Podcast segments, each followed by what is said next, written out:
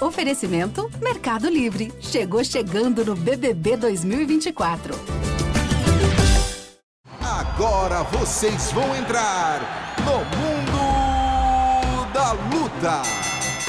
Salve, salve galera! Sejam muito bem-vindos a mais uma edição do podcast Mundo da Luta, podcast especializado em esporte de combate. Eu sou Marcelo Russo, do Combate.com. Essa semana eu tô aqui com meus amigos botafoguenses, Zeca Azevedo e Carlinhos. Tudo bom, doutores? Como é que estão? Tudo bem, tudo bem, Rússio, Carlos. Temos o convidado especial que você vai apresentar em breve, mas sempre bom estar aqui. Tudo ótimo. Mais uma vez, um prazer estar aqui com os amigos, poder trocar essa ideia, com um convidado especial também, pra gente ficar nessa resenha. Convidado mais que especial a apresentar aqui, Antônio Jaúde, nosso multicampeão de luta. Obrigado. Eu vou falar certo, luta greco-romana, luta olímpica, como é que eu apresento? Luta olímpica, né? Luta Luta- olímpica. luta Então, o nosso multicampeão de luta olímpica, só falar o currículo do rapaz aqui, rapidinho. É, 23 títulos brasileiros, tetracampeão sul-americano, prata no PAN de Santo Domingo, participação na Olimpíada de Atenas 2004. Acertei? Faltou alguma coisa? Não, falta algumas coisas, mas depois a gente fala. É, muita coisa tem que ter até uma colinha, né? Não, não, tem que cola, pô, Não, não, mas tá bom. Fez tudo, fez tudo aí Sim. né, né, no esporte. Antônio, primeiro, muito obrigado pela tua presença aqui. Uma Obrigado honra você. ter você no nosso programa. Quero começar perguntando para você o seguinte: eu vou. Depois de eu falar um pouquinho da tua carreira também, mas uma dúvida que eu sempre tive em relação às modalidades aqui no Brasil. A gente tem eh, no Brasil o jiu-jitsu muito forte, né? O jiu-jitsu muito é, dominante nas artes aqui nacionais. E a luta olímpica, ela, apesar de ser muito boa, ela ainda não, tem, não teve o espaço que teve, por exemplo, jiu-jitsu ou judô. Por que, que você acha que a luta olímpica, que o wrestling, né, como o pessoal fala na, na- hoje em dia, não decolou de- da forma como, por exemplo, o jiu-jitsu decolou, principalmente no Rio de Janeiro, mas no Brasil todo hoje, e também o judô no país? É, é, primeiro, uma honra estar aqui com vocês. Muito prazer, Marcelo, Carlos, nossa. Zeca. Obrigado pelo programa. Deixar um abraço para o Gleidson, um forte abraço pela oportunidade. É, então, a luta olímpica, na verdade, é um esporte que ele sempre foi muito caro. Por quê? Uhum. Porque os principais torneios hoje são no- lá fora, na Europa, na Ásia, onde estão os mais, é, as equipes mais bem é, concentradas e o maior número de torneios preparatórios.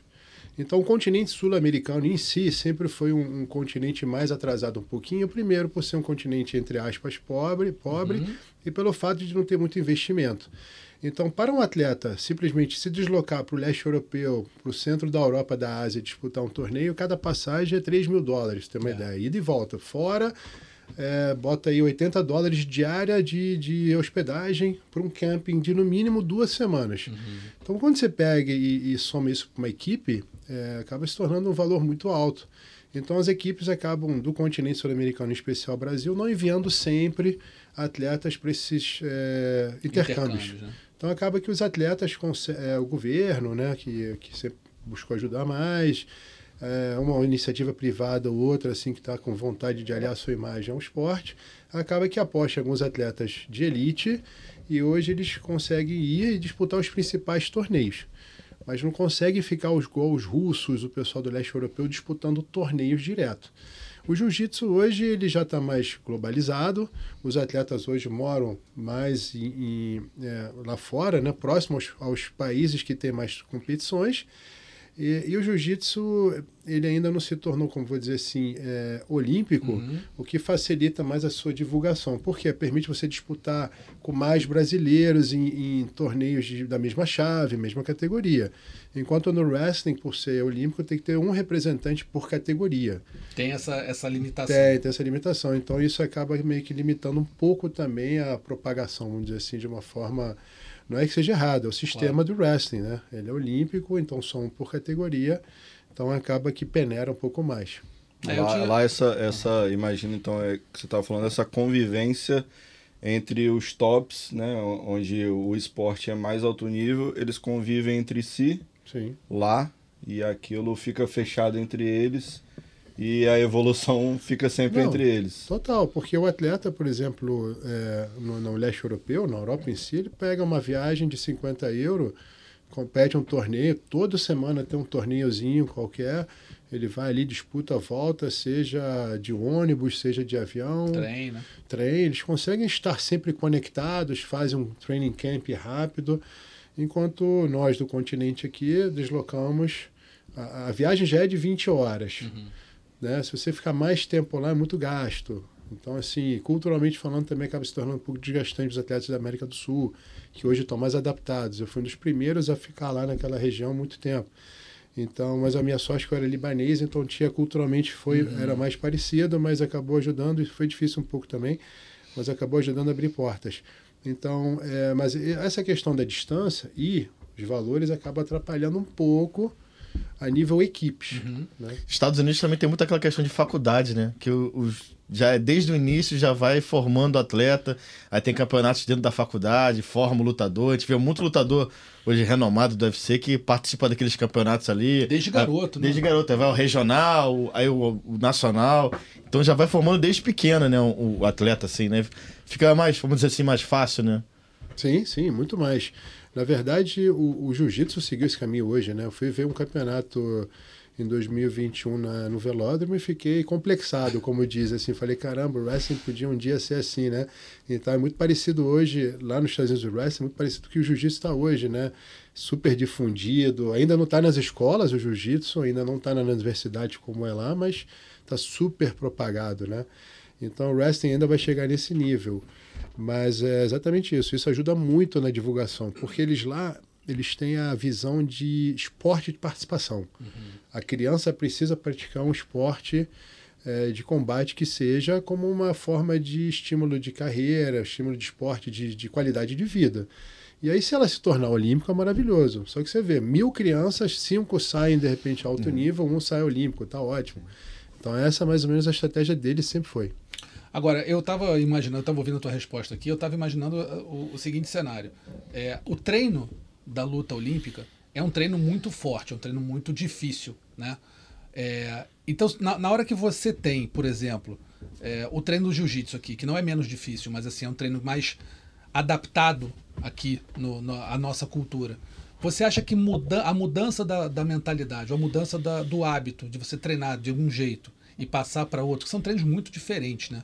Por exemplo, na luta olímpica a força é muito grande, né? Você precisa muito mais da força do que o jiu-jitsu, por exemplo. Você acha que isso também teve, um, de certa forma, foi um, algo que atrapalhou o desenvolvimento da tua modalidade aqui?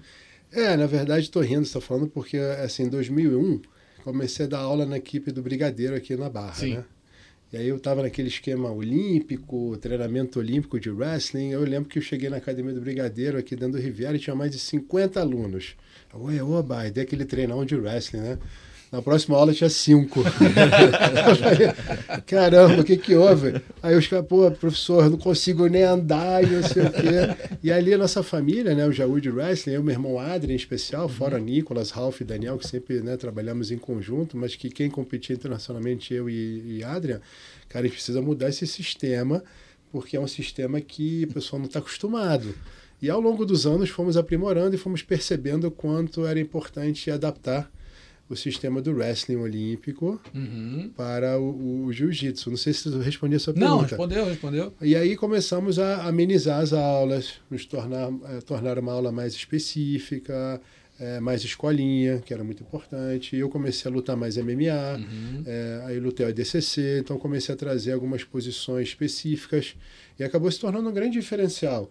Muita gente não sabe, acha que eu fui só olímpico, mas eu sempre trabalhei o olímpico com MMA, porque Uhum. vindo do Road Vale Tudo. Sim. Então, o, o, o Vale Tudo, né? Na minha época ainda era Vale Tudo, ele vinha complementar a minha preparação do wrestling, porque eu não tinha dinheiro para o wrestling, então eu tinha que lutar, fazer um dinheiro. Então fui, ao longo da minha carreira, de 33 anos hoje de wrestling, o MMA andou junto. O Submission também andou junto. Então tive a honra de treinar eh, na época para DCC, que eu fui campeão da Liga Árabe em 2000, 2001. Treinei com Trave, em Castelo Branco, Dedé. Pô, Então, pessoal. Pô, pessoal da antiga, maravilhosa, assim. Então, o, o, o, jiu-jitsu sempre foi. Jiu-jitsu e MMA sempre andaram junto com o wrestling. E Mas- acabou que foi desenvolvendo o estilo próprio mesmo. Mas especificamente isso de você abraçar esse monte de coisa é pela falta da, da grana para seguir específico dedicada ao que você Sim. queria Era fazer. especialista, né? Era Sim. especialista, né? Exatamente. O, o resto ve- veio, as outras modalidades vieram para ajudar com a grana. Perfeito. Porque eu treinava já com o Beto na equipe do Rojo Vale Tudo. E aí não tinha competições de wrestling, ou tinha, mas não tinha dinheiro para participar. E o Beto, pô, você não quer lutar esse submission, não? Preparar o espírito? Vamos embora. Pô, surgiu uma luta, já treinava porrada, eu, Babalu, né, Shimu, Dado, Baixinho, Pedro Riso, todo mundo. Pô, ai, surgiu uma luta de MMA, vai, vai. Então eu estava sempre competindo em vários níveis. Ah, pô, agora o wrestling. Não dava para se preparar só para o wrestling. Então eu estava ali, já estava no bolo. A nossa preparação da equipe estava incluído wrestling, MMA. Então a gente já saía pronto para qualquer competição que tivesse. Né? E como é que era para você, é, nesse início de carreira, ter que decidir fazer uma luta olímpica? Você falou que é um negócio muito dinheiro, tinha muito dinheiro, tinha que gastar muito dinheiro. Como o Zeca falou, você teve que abraçar o MMA também para você poder competir. Chegou algum momento e falou assim, porra, não tá dando, eu vou só lutar MMA mesmo, que dá dinheiro, e a luta olímpica eu vou deixar um pouco de lado, ou, ou você não, eu quero me seguir nessa, nessa linha porque eu gosto muito e eu vou colher frutos no futuro. Não, então, perfeita pergunta, obrigado, porque isso foi um, um divisor de águas na minha vida. Eu nunca me questionei muito disso. Isso aconteceu em 2007. Foi quando eu tinha fechado o contrato com o International Fight League, não sei se vocês lembram. Uhum. E na época eu assinei com o International Fight League, então na época era uma oportunidade maravilhosa representar o Condors Team. Não sei se vocês lembram, era, era, era um torneio de 5 contra 5, nos moldes do hockey e tal, era uma coisa inovadora. Já tinha tido a primeira temporada em 2006 e coincidiu com os Jogos Pan do Rio, que era um torneio muito importante para o Brasil. Era a nova confederação de wrestling que foi assumida pelo Pedro Gama Filho na época, era uma forma dela se destacar, mostrando a importância do esporte na época. E ao mesmo tempo, como não tinha ainda muitos patrocínios, mas a gente tinha que tentar classificar o Brasil para os Jogos Pan. E em 2007 ainda tinha o pré-olímpico para Pequim 2008, que eram seletivas que uhum. eram em 2007. Então, nesse ano eu acabei fazendo, por olho grande, disputar cinco lutas de MMA num ano. Que isso? Disputei a seletiva de Jogos PAN em 2007, que eu tive que ir para a Bulgária treinar. A seletiva era nível pan-americano. E ainda tinha o pré-olímpico de Pequim nesse mesmo ano. Então, esse ano, eu fiz acho que 15 torneios. Acabei ficando estafado, rompi o bíceps. E nos dois torneios mais importantes da minha carreira, que eu deveria ter arrebentado, foi disputa de cinturão com o Roy Nelson. Eu já estava com o bíceps rompido, não cheguei bem, e rompi o bíceps nos Jogos PAN. É, lá na Bulgária, no último treino, antes de disputar os jogos que eu disputei o bronze, abri mão do bronze, porque eu estava completamente estafado. Essa paranoia na época de, pô, preciso abraçar tudo que eu tenho, oportunidade única, acabou que foi um dos maiores erros da minha carreira, assim. Porque é onde podia ter me destacado, que é Sim. é ou disputar, ter ganho do Roy Nelson, tinha total chances nessa época, eu estava muito bem, rompi o bíceps, aí fiquei mal. Ou fazer história, ter ganho um bronze na cidade do Rio de Janeiro e ter conseguido é, né, medalhar aqui para o nosso país e tudo mais. Então, nessa construção dessas duas coisas ao mesmo tempo, acabou que me atrapalhou nesse ano. E você ficou frustrado e, Muito. e te colocou em, em, dúvida depois desse ano tão estafante, falou assim, pô, e agora? O que, que eu vou fazer? Eu, eu perdi uma oportunidade de, de, ouro da minha carreira, e agora que passo que eu vou seguir? O que, que eu vou tomar? E aí, legal, interessante essa pergunta, porque aí em 2008, quando já tinha não ido disputar o pré-olímpico de Pequim, porque houve um erro. Eu estava pré-classificado, eu tinha sido pra, é, eu tinha sido prata nos jogos no Pan-Americano qualificatório. Uhum. Eu perdi a final para o Tommy Rowlands, que tinha ficado entre os seis melhores do mundo. Foi aí que eu falo que eu classifiquei o Brasil para Pequim também, para a Olimpíada. E aí, por não ter ido, por causa do meu braço, disputar o pré-olímpico em Azerbaijão, aí falaram que eu não, não precisava estar, e depois falaram que eu precisava. Acabou que eu fiquei decepcionado um pouco, eu falei, eu vou focar no MMA foi quando o Murilo Bustamante convidou para lutar o Pride. Uhum. Eu tinha acabado de vir. E aí, quando eu aceitei, falei, vou focar no MMA, faliram todos. Não sei se vocês lembram. Teve aquela crise de 2008. Sim. Falei, pô, Murilo, agora eu vou. Foi o que me trouxe uma, uma, uma oportunidade. A, a IFL estava falindo. Eles me liberaram do contrato. Eu tinha um contrato até metade do ano, porque o Condors tinha sido tinha sido é, extinto, a equipe, né? Eles iam reduzir as equipes. E aí, na época, o Murilo, então, pô, vamos focar aí pro, pro Pride. Pride gosta, gosta muito de você, tem interesse em te convidar. Aí, quando aceitei, faliram todos. Aí foi aí que Aquele o mundo azar, entrou né? na. É, entrou Estrela muito... brilhou, né? Ali na é, hora. Nossa, é, exatamente, exatamente. E aí, na época, eu acabei. O WEC, vocês lembram do WEC? WSC? Sim, sim. WSC era doido para lutar. Chegaram a me convidar, mas aí eu, já, eu ainda tinha um contrato com o EFL. Uhum. Eu não poderia ir. Falei, não, espere em junho 2008 que eu posso. E aí acabou que veio aquela crise e tudo mais. Mas Deus sabe o que faz, né? Acabou que em 2009 fui eleito presidente da Federação de Luta do Estado. Uhum. E acabou que eu direcionei a energia para a propagação do esporte no Estado. E até hoje eu sou vice-presidente. Então, assim, é, a luta no Estado se organizou. Dois presidentes assumiram né, da nossa gestão e foi muito bom. Cara, você respondeu um pouquinho antes aí uma pergunta, você falou assim, não, porque eu era libanês. Como é que. Explica pra gente um pouquinho. Você é brasileiro, Sim. mas tem origem libanesa e você tem dupla nacionalidade. Sim, sim. É. Então, como é que é isso? Eu era libanês, como é que foi essa tua, essa tua experiência na cultura libanesa? Você chegou a morar lá um tempo? Não, sim, sim. Morou Não, um sou? Infância, sou libanês, sou libanês É com libanês. orgulho, sou libanês. Aham. Libanês brasileiro com muito orgulho. Falei que sou libanês, falo demais, né? Ah, Vocês falaram uma resenha, eu falei, se não, deixar, vambora, é isso aí mesmo. eu falo pra caramba, né?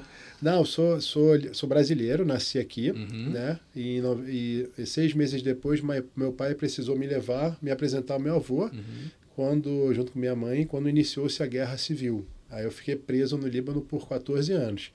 Então eu tive a minha criação maravilhosa no Líbano, em Beirute, no auge da Guerra Civil, Putz. onde foi uma experiência maravilhosa, assim, né? E tive- tivemos muita sorte em sairmos vivos. Saímos pela Síria, né? Durante a, a, a guerra. Vocês tiveram que sair do Líbano, mas você Sim, fugir do sim, Líbano. Uhum. tivemos que fugir do Líbano. É, via- fomos via Damasco e Damasco para cá de volta. Minha mãe já estava morando lá há 14 anos com meu pai, precisou voltar a ver a família. Então, é, acabou que foi uma experiência maravilhosa. Eu falo assim porque eu tenho muito orgulho do Líbano. Sim. O povo libanês é um povo guerreiro que faz parte da cultura brasileira, né? Todo Pra mundo caramba. sabe, né? Hoje em dia andamos juntos, então assim, eu falo com muito orgulho dessa história, né? E eu, como virei atleta olímpico eh, brasileiro, eu acho que não consigo mais representar o Líbano, mas sempre tive o sonho de, de representar o Líbano em uma competição olímpica. Uhum. Mas eu realizei o sonho quando eu fui bicampeão da DCC Sim. pelo Líbano. Foi- ali você representou o Foi, Líbano. representei o Líbano, ainda tinha a Liga Árabe, né? Uhum. Sheikh Tarnum estava apostando muito em algum árabe ali, mas infelizmente ela acabou também depois a liga e se tornou só a DCC mesmo internacional. E como é que foi, cara, nessa, essa, esses 14 anos de você, que você morou no Líbano, essa parte da, da guerra e tudo, você deve ter lembranças muito duras dessa época. Tenho. ah, Boas É que ao mesmo e tempo ruins, que você né? falou maravilhoso, né? E você falou Isso. assim, e vivi no meio de uma guerra. Como é que era isso? Porque, obviamente, né? Enfim, tem a, Exatamente. cult- a cultura toda acontecendo, enfim. Mas no meio de uma guerra, como é que era? Não, foi uma experiência maravilhosa, né? Porque é, assim a guerra ela fazia parte do nosso dia a dia. É, Naturalizou aqui, ó. Depois de um Naturalizou. tempo, naturalizou. naturalizou, ficou natural. É, Líbano, né? Eu fui criado no lado cristão Uhum. E o lado muçulmano ele queria tomar aquela, aquela parte do Líbano por uma questão estratégica, Uhum. era perto do mar, próximo ao porto. Então era uma questão muito geopolítica. Só que o povo islâmico de um lado da Síria ele era contra a guerra. Né? Então assim, era uma guerra política entre exércitos, mas os povos se ajudavam muito. Tanto é que os libaneses cristãos fugiam, às vezes se escondiam em famílias muçulmanas dentro da Síria para poder fugir. Mas foi uma época de muito aprendizado, foi uma época de, de, de sobrevivência.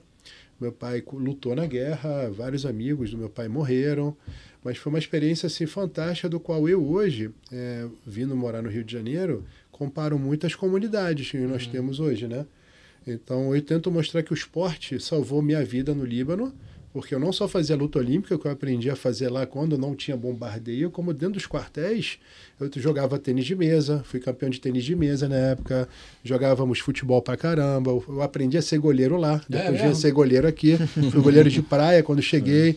Quer dizer, a minha bagagem esportiva foi criada num país de guerra. Uhum. Então, por que não numa comunidade hoje pobre você não pode, através do esporte, salvar aquelas crianças? E acabou que eu, é o que eu passo hoje. Tipo, não tem desculpa. Se você tem um projeto esportivo, se você tem uma iniciativa bacana e é apoiada pelos pais, claro, aquilo ali é- foca a sua carreira, seu futuro numa direção e você esquece as é, distrações negativas, vamos dizer assim, É né? uma guerra civil também, né? De- Sim. de- enfim. Não deixa de ser, não deixa de ser. É é uma guerra. Para quem mora em comunidade Exato. hoje, fazendo desculpa esse adendo, aqui Claro. é, é, é uma guerra civil que eles vivem, né? Infelizmente, assim, e o esporte ele salva. Isso, e essas, essas dificuldades que você passou e esse momento de guerra que você viveu, isso de certa forma forjou teu espírito para a luta? Sim, psicologicamente você ficou mais forte com isso? Muito, muito. Assim, forjou. Era uma forma de eu querer me destacar sempre na minha, minha carreira. Eu queria, de alguma forma, participar. Então, o esporte fazia, me fazia participar perante a minha sociedade. Era uma forma de eu mostrar aos meus pais que eu poderia estar é, atuando, de alguma forma, ajudando, fazendo de alguma forma, né? Uhum. Não estar simplesmente parado. Então, Claro. eu usei isso como uma ferramenta mesmo de alavancagem. Foi muito bacana na minha carreira, na minha vida, assim. E foi, e foi nesse período que você que conheceu o esporte, mesmo se apaixonou pelo esporte, você falou, ah, eu era goleiro, coisas, né? jogava tênis de mesa. Sim. Foi ali que você teve o primeiro contato com o esporte, falou assim, pô, eu gosto disso, Foi, queria foi. seguir a carreira nisso, né? Eu, eu, assim, parece que eu vou puxar saco, mas não é, porque eu sou comentarista também da Sport TV, quando Uhum. tem Olimpíadas, e eu sempre agradeço muito a iniciativa, por quê? Porque eu conheci a luta e o esporte via televisão. Com todos os bombardeios que tinha, é, passava uma- um leque de esportes na TV. Então, o meu avô, que né, conheci- ele ficou vivo até os meus seis anos de idade, pai do meu pai. Mas ele ficava vendo os esportes na TV. E eu lembro que passava muito luta olímpica na, na TV. E eu ficava perguntando, vovô, como é que os caras se tacam no chão? Porque eu via aquele círculo, né? Eu não sabia o que, que era, achava que era uma quadra de basquete. Aí eu chegava na quadra de basquete do colégio, eu ficava pisando no chão, eu falei, pô, os caras se tacam nesse chão, eu quero fazer isso aí. os caras se tacam de cabeça, né? Eu vi os caras, pá, ali, Chão os- duro. Duro, pô. eu nunca mais esqueci disso. Por que eu falo da Sport TV? Porque ela mostrava a luta na TV, eu associei aquilo, falei, os caras são casca-grossas, quero fazer esse esporte. Então associei através de uma imagem de TV, né? E aí acabou que isso ajudou muito né, na questão da propagação do esporte e acabou que eu me perdi um pouco aqui na raciocínio, mas não, eu sim, acabou que eu abracei aquilo e ajudou. E o Líbano também, por isso que eu acabei fazendo luta olímpica, ele é um dos únicos eh, esportes, junto com o levantamento, que tem três medalhas de bronze, né? Olímpicas. Então, isso sempre já soube, era trabalhava na, trabalhado na memória do Líbano. Ó, o Líbano na Olimpíada agora, eu não lembro quais Olimpíadas que, que rolaram, é o único país que tem bronze em levantamento e luta olímpica. Então, aquilo também foi me. Pô, quero fazer esse esporte, quero fazer esse esporte para me destacar. Então, acho que a luta é o caminho. Acabou que eu abracei isso por isso. E teu, teu, você então passa a sua infância e início de juventude toda no Líbano. Sim, Então você conhece o Brasil aos 14 anos quando Sim. você vem. sim. E como é que foi essa chegada aqui? Para onde vocês vieram? Como é que foi? Ah, foi legal. Nós viemos ao Rio. Família da minha mãe, que é nordestina, morava em, em São Sua mãe Gonçalo. brasileira. Minha mãe é brasileira, Tá. do Rio Grande do Norte. Tenho muito orgulho de dizer. Perfeito. E ela, eles já tinham estabelecido raiz no Rio. Viemos, passamos um tempo com eles em São Gonçalo. Depois, meu pai, por falar muitos idiomas e ser diplomado, conseguiu um emprego na Zona Sul. Conseguimos mudar para a Zona Sul e em Copacabana. E aí lá começamos a adaptar. E é bacana porque assim que eu pisamos em Copa, em 89, 90, mais ou menos, 91, eu já entrei para a luta olímpica. Eu fui levado. Eu, perto do meu colégio tinha uma academia de Muay Thai, que era a academia do Eugênio Tadeu, lá na Sim. Urca. Chegou Rádio- bem, né? Então, na Chegou rádio, devagar. na rádio Tupi, né? Vocês lembram a Rádio Tupi ali na Sim, Urca? sim, sim. A academia do Eugênio era lá dentro. Sim. E eu, e eu dentro do forte da Urca, ali do Forte São João, é, você vê o que é esporte. Eu, eu estudava no colégio estadual, que meu pai conseguiu vaga pra gente lá. Eu tinha 14 anos. E eu voltava vendo capoeira que tinha lá dentro. Eu entrei num projeto que tinha lá de atletismo, comecei a fazer atletismo, é, num projeto da UERJ que tinha. E aí eu, eu perdia um ônibus de casa, então tinha que andar até a Praia Vermelha para pegar um ônibus. Aí numa dessa eu vi o pessoal treinando Muay Thai na do Eugênio. Eu entrei, aí me matriculei no Muay Thai e falei, mãe, quero fazer. E aí no Muay Thai, o Eugênio, o índio, o professor índio, que chamava Luiz Brigadeiro, né? Falou assim, cara, tem um lugar que você vai adorar ir, a Academia Budokan, que lá tem luta livre esportiva. Eu falei, o que, que é isso? Aí cheguei lá, vi uma foto de wrestling, falei, ué, wrestling, conheço. Aí me apresentaram o Beto, Beto, pô, Copa Leme tem lá, resumindo, né? Aí foi assim, então uma coisa foi puxando a outra, né? É, quando você decidiu colocar a sua vida, é, direcionar a sua vida para o esporte, você falou seu pai era diplomata, pai, foi tranquilo pra, na, na família ou o pessoal falou assim, pô, o cara vai, vai estudar, não é melhor ter um emprego mais tranquilo, Na eu faculdade. escola, faculdade, ou, ou foi, ou, ou foi numa boa, assim, o pessoal apoiou? Não, foi numa boa, porque eh, somos uma família de cinco homens, Uhum. né? Meu pai trabalhava o dia inteiro fora para aguentar, para sustentar a manada, né? Ninguém pequenininho, né? Ninguém Comia pouco, não comia pouco. Eu grande já, com 14, 15, e minha mãe sempre me apoiou muito, claro. é, as notas escolares fundamentais. Claro. É, eu estudava num colégio estadual, e, e é um colégio Estácio de Sá, se chamava, era muito difícil, tinha francês e inglês, e as notas eram, eram puxadas, então assim, minha mãe cobrava muito. E engraçado é que é, eu, eu estudei tranquilamente, mas com 17 anos eu entrei no CEL, Centro de Educação da Lagoa. E na época consegui bolsa direto pelo meu tamanho, pelo meu porte atlético, e desde então nunca mais paguei colégio. Pô, então, bom. assim, aí consegui botar meu irmão Ralph, consegui botar meu irmão Adrian. Então, através do esporte, meu, aí meu pai adorou. Aí, pô, aliviou Não, bem, né? Aliviou, é. Aliviou muito, porque, cara, desde então ninguém nunca mais pagou colégio. Uhum. Assim, tanto eu como meus irmãos fomos, estudamos no céu. É, um abraço ao Afonso e ao Renê, vocês estão vendo que pô, eles deram sempre essa bolsa. Depois é, fui para Estácio, Uhum. comecei a fazer direito, mas aí ficou meio puxado. Aí a Gama Filho me convidou, através do professor Gilberto Arbues, e ganhei bolsa 100% até então e foi embora. Depois o Adrian foi também, Ralph. Então, assim, o esporte abriu portas, inclusive, na educação. Mas você tentou então fazer direito, né? Você Tentei fazer direito. Tentou fazer Tentei. direito, mas. É porque, né, tinha... Por que direito? Teve alguma coisa assim? Falar, ah, vou tentar fazer uma faculdade de direito, porque. Não, então, eu sempre gostei muito de relações internacionais, desde criança. Porque com essa questão da guerra, sempre quis entrar para a ONU, né? Era meu sonho. E aí, na época, eu, eu, eu tentei passar por uma faculdade de RI, só tinha na Barra, na época, RI. E aí, eu, como eu morava em Copa, minha mãe falou, não, escolhe uma faculdade mais próxima. E só tinha direito na Estácio. Era mais fácil ir de Copa até Rio Comprido. E aí acabei estudando direito lá, até pelo menos um dia conseguir fazer RI. Uhum. Hoje, graças ao programa da Estácio né, e o COB, Instituto Olímpico Brasileiro, ganhei uma bolsa 100%, me formei em RI também. Pô. E acabou que eu estava me formando em Direito na Gama, mas ela faliu e É, perdi o diploma, todo mundo sabe, né? Esse caso único aí. né? É. Acho que muitos já passaram por isso. Você ia pro o EC lá, o Pride acabou. Aí a, a- a faculdade também acaba, tá difícil, né? Não, não, mas eu fui me virando, sempre, nunca desisti, Sim, cara, nunca um desisti. plano B, né? Eu até hoje tenho, até hoje sou- Persistente, né? Não, é, e minha mãe sempre falou, filho, não, não adianta ser medalhista olímpico, se forma numa área também. E o direito se tornou uma frustração. Eu espero um dia conseguir o diploma simbólico, que até hoje tenho guardado, né? Fala, Gama Filho faliu na minha culpa, né? É, Assim, Tem que pegar esse diploma alguma hora. Eu tava no último período. No Pô, último esse período. é, esse é sacanagem, né? No último período. No último período, pô. Pô, sacanagem. Mas aí também eu, é, eu- eu acho que eu nunca soube levar também os dois, porque eu tinha que trancar muitas vezes para focar para o esporte. E o, infelizmente a nossa política no Brasil não tem também. Hoje está tendo um pouco mais um apoio ao atleta. Sim. Ou você estuda educação física e se forma naquela área, ou você desiste. Não houve uma política que apoiasse você a ser atleta e estudante ao mesmo tempo. Isso foi uma luta muito grande minha também. Imagino. É, te fazer uma pergunta, um pouquinho antes da gente começar aqui a, a conversa, estava resenhando um pouquinho antes do, do programa entrar no ar, e o Antônio falou que treinou, chegou a se fazer, foi, foi corner do Marco Ruas no primeiro UFC dele, né, cara? É, não, sparring. Sparring, sparring dele, no, no sparring. primeiro UFC. Sparring. Como é que foram esses treinos com o Marco Ruas? Como é que foi Ah. essa preparação também com o Pedro Rizzo? Como é que foi é, esse contato com o pessoal mais do Vale Tudo e Sim, depois do sim. MMA? Não, foi maravilhoso, foi uma experiência única. É, somos uma família, né? Treinamos juntos. Uhum.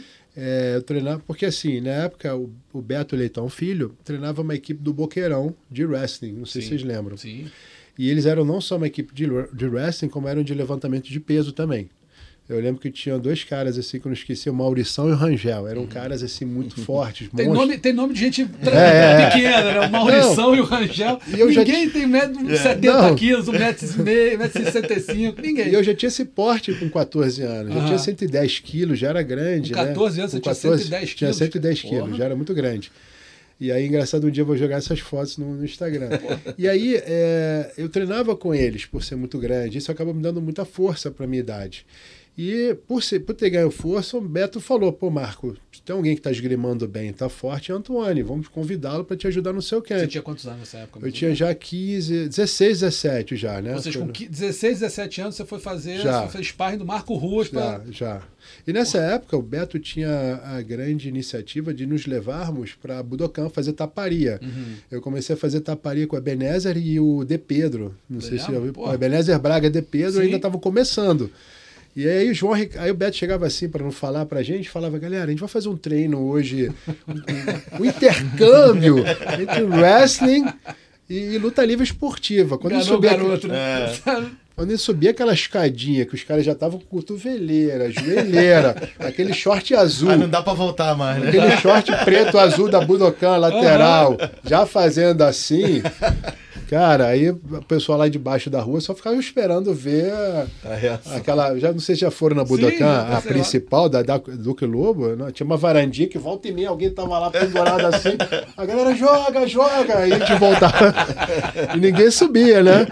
Então foi uma grande escola. E isso me deu eh, a experiência de poder ajudar o Marco, de poder fazer esgrima com ele. Não fazia porrada, né? Sou, sou realista em dizer, mas era esgrima, era posições específicas. O Beto sempre foi um cara muito à, frente do seu tempo, já tinha umas ideias assim inovadoras de wrestling para MMA. Então a gente implementa- imple- implementava muito isso. E foi um sucesso, né? Marco ganhou, né? Foi muito bom. Depois o Hugo começou a lutar também. Não, mas É é, diferença. é impressionante como ele cita todas as lendas daquela geração. Pô, né? Menezes é brincadeira. É, são caras. Marco E ele teve Sul, contato com todas. Aí né? o Hugo Duarte, enfim. Sim, sim, De E aí- Pedro. De Pedro. né? E, e não e, e- não e não ter ido totalmente pro, M, pro Vale Tudo MMA, Sim. né? A paixão pela luta, né? Sempre, Pela sempre. luta sempre. olímpica também era era grande, Não, né? Mas é a muito. força pro outro lado ali, né? Exato, Sim, né? sim. Ele levava tudo pra MMA, pro Vale Tudo. né? Exato, Ah. você tem esses caras todos junto contigo e tal, né? E você falou, não, é isso que eu quero fazer. É. Não, com certeza. Assim, para mim, o wrestling foi minha paixão, sempre foi minha paixão, até hoje é minha paixão. É, continuo treinando wrestling, eu ainda quero competir, estou treinando para competir. É, o wrestling, eu acho que assim, eu, eu vi que o wrestling é uma força muito grande, né? Hoje a- as crianças já aderem ao wrestling, tem comunidades fazendo, é, e temos provas de que o wrestling muda a vida, né? Então, assim, não que MMA não mude, Sim. mas o MMA ele é muito pessoal, profissional, né? Você luta, representa sua equipe, ganha seu dinheiro, bacana, vai. O wrestling literalmente é paixão. O garoto ele abraça ali o esporte e daqui a pouco está sendo elevado por um motivo maior, que é representar a comunidade, o estado, o país. E quando você vê, ele já está lá fora. Então, alguns projetos sociais hoje, vitoriosos, da minha época lá atrás, formaram jovens que poderiam ter ido para o tráfico e estão na seleção, estão ganhando, conheceram o mundo, deixaram de ir. Não, deixou de lutar wrestling, mas criou uma família, de alguma forma colabora para o esporte. Então, assim, o wrestling sempre foi o, o assim, a minha paixão mesmo, assim, sempre foi. É, a gente está acostumado no MMA, você tem um eixo, né? Que é, é, Brasil, Estados Unidos, até às vezes tem um pouco Austrália, um pouco Canadá. No caso do wrestling, o eixo é completamente to é, é- é- diverge, assim. Você Sim. vai para a Ásia, leste europeu, Cuba, né? Você deve ter viajado para muitos desses países, muitos desses países, principalmente o leste europeu, imagino, porque o circuito é muito forte. Tem alguma. a- a- Como é que você foi recebido lá e como é que é a, a rotina dos treinos do pessoal do leste europeu? Porque a gente tem uma referência, por exemplo, da questão no MMA. A gente olha e fala, os caras rezam, treinam e dormem. Rezam, treinam Sim. e dormem. É exatamente assim. E fazem campeões monstruosos lá, né? Como é que é esse, esse eixo leste europeu e Ásia no wrestling? E conta algumas histórias pra gente Tem dessas. até o- a- os vídeos famosos, né, Russo? É. Zeca, a gente, do, do galera do Daguestão treinando com o urso até, né? Brincando, treinando com o urso, brincando, quedando o urso, o urso indo pra cima da- do, Sim, do- do lutador pra brincar também ali. Como é que é? Tem alguma água nesse. Algo especial nesse. Nessa nesses área caras? aí, É, né? não é possível, Não, né? é, Davi teve no Daguestão, né? Davi sempre treinou lá, é onde é, é muito parecida essa cultura, né? Assim, na verdade, o urso é o simbólico. Se vocês pegarem o urso, vocês vão ver que ele luta igual o greco, né? Uhum. E o gorila ele luta igual o estilo livre, né? Vocês Sim. já perceberam, né? Aham. Então acho que são ursos mais domesticados, Sim, sim, claro. que dá igual É. a nossa onça aqui na selva, né? Os pessoal do SIGS usa muita onça domesticada para até inter- interagir mais. Mas na verdade lá culturalmente falando, assim, né? é- é- é, eu cheguei numa época ainda estava o comunismo na Bulgária. Cheguei em 2002. E era um país frio, que parecia muito aquele filme do Arnold, né, na Rússia. Ninguém falava nada. Era aqueles hotéis já caindo aos pedaços e aquele aquecedor dentro de, do quarto. E mesmo assim tem que dormir com cinco casacos. E foi uma experiência muito bacana e que ao longo dos anos eu fui voltando para a Bulgária, ela entrou para a União Europeia e começou de fato se desenvolver mais, Uhum. as pessoas se tornaram mais, mais, mais simpáticas, vamos dizer assim. Mas realmente, assim, ah, culturalmente falando, eh, eles treinam muito. Eh, a pobreza sempre existiu nesses lugares e também eh, lá o esporte é um caminho de, de buscar o mundo. Então, aquele que não eh, abraçaria o esporte, ele se tornava, na época, fadado a ficar enclausurado em seu país. Então, se ele não entrava numa seleção que seja olímpica qualquer, ele, ele fatalmente seria. e morri ali, né? É, você via a tristeza. Ou ele seria comerciante, ou ele seria um, trabalhava na área rural, ou seria motorista de ônibus. Ou, ou, sei lá, um funcionário Cara, público. E... Exatamente, e, e infeliz, de fato. Uhum. Então, a diferença era muito grande. Quem estava na seleção e viajava o mundo e quem estava ali e não conseguiu o seu espaço. Uhum. Eu, eu sempre fui muito assim, observador. Eu gostava de conversar muito, buscar entender a cultura. Eu anotava, ter muitas anotações do dia a dia. Então, via como, assim, enquanto eu fazia um esporte por opção, muitos ali eram obrigados a abraçar aquele esporte que era a única opção que eles tinham. E isso acabava me, me chamando a atenção. Falei, caramba, estou fazendo esporte, estou aqui porque eu quero, estou abrindo mão de algumas coisas no meu país, mas eu estou aqui porque eu quero desenvolver o esporte, enquanto esses não. Esses são obrigados a fazer, eles eles não têm outra opção. Isso acaba me chamando muita atenção. Quanto, assim, era uma, a parte mais infeliz do esporte, né? Uhum. Que agora, se o cara não viaja o mundo, o que acontece com ele, né? Que, como ele vai ser? É ele fim vai, de carreira, o cara vai, vai sobreviver. vai sobreviver, vai sobreviver. Mesmo assim, quando eu voltava, é, era um clima muito pesado entre o campeão, que estava na seleção, e o segundo que perdeu a seletiva. Então não, não era só em Cuba, era, só, era nesses países do leste europeu. Uhum. Se o cara não entrou para a seleção, ele vai ficar ali infeliz. Então você via a pessoa triste, assim. Mas né, a disputa era mais feroz por causa disso? muito, muito feroz Imagino. Muito feroz. Assim, muita gente não se dá conta como é chata essa é, parceiros que treinam juntos e só um viaja, mas nenhum ficar em casa tranquilo. Era um era diferença de vida. Se você for campeão olímpico já era eu. É igual futebol mais ou menos. Tipo ele vai entrar na seleção principal, vai ganhar tudo e eu acabou. Então havia essa energia no dia a dia Tornava o ambiente pesado. tornava bem pesado. Eu, eu comecei a treinar com a equipe búlgara em 2002. Eu, Marcão, Luiz Fernando, artilheiro, fomos os, pequen... os quatro primeiros a a estar numa cidadezinha do interior da Bulgária treinando. Eu fui primeiro, depois né, falei, pô, Beto, traz o resto das equipes. E conseguimos fazer esses intercâmbios. Eles viram, filmamos isso, assim, como era uma energia bacana ao mesmo tempo, mas era uma energia muito, muito de briga entre eles, assim. Acompanhar os brothers na casa tem sido uma viagem incrível. E fora dela, temos muitos destinos para conectar você com o Brasil e com o mundo. Dê uma espiadinha em latam.com. Escolha o seu próximo destino e acumule pontos no Latam Pass, o programa de fidelidade oficial da Latam Airlines, onde você também pode aproveitar benefícios exclusivos.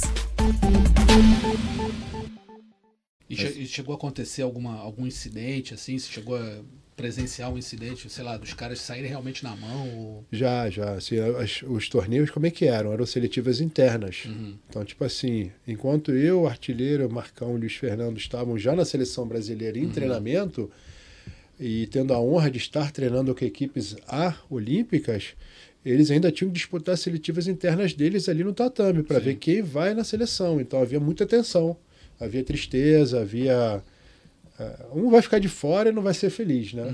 Então acaba ficava um clima meio chato. Coisas que alguns esportes não têm, né? Então, por exemplo, o bacana do jiu-jitsu é que hoje dois caras disputam a mesma categoria, né? Vence o melhor. Já alivia tal. muito É, alivia tensão, né? muito, muito, muito mesmo. Mas você acha que essa, essa a, a diferença desse nível tá nisso porque não é só o não é só pela vitória, não é só Pela vida. pelo esporte, né?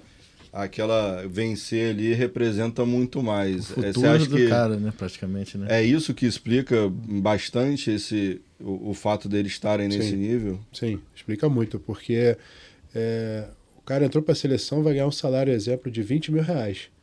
E ele, como reserva, ganha nada. Simples assim.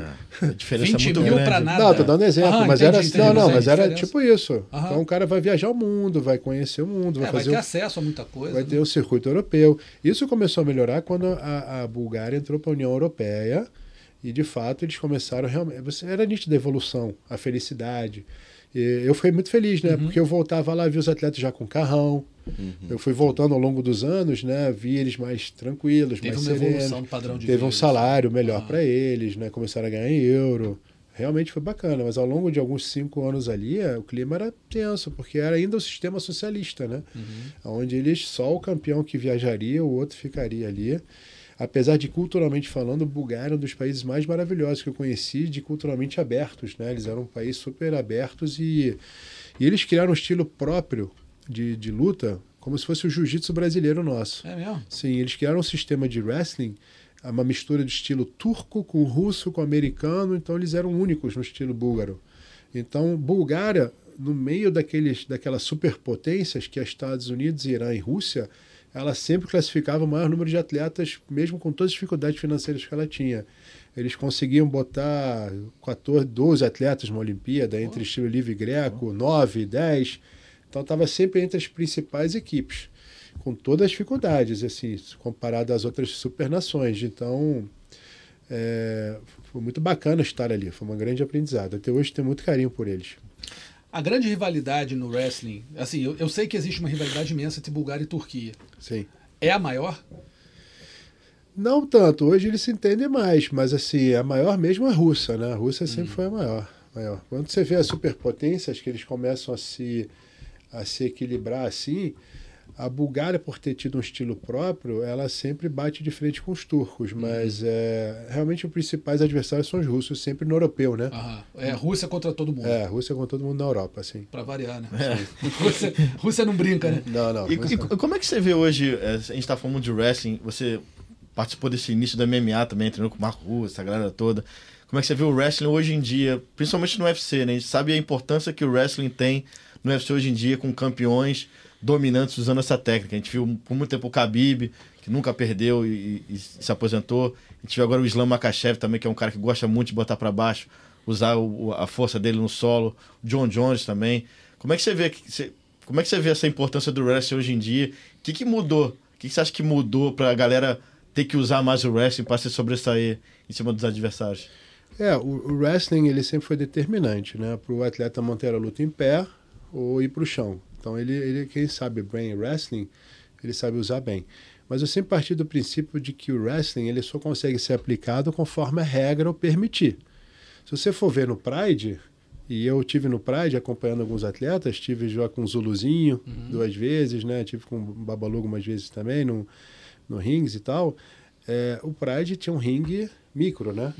Estando lá você percebe quanto ele era pequeno, na TV ele era maior. Então não havia wrestling que detalha porrada pura. E a regra permitia isso. Já no octagon, por ser maior, e a regra americana permitia que o wrestling sobressaia, acaba que ajuda. Então o wrestling sempre foi determinante.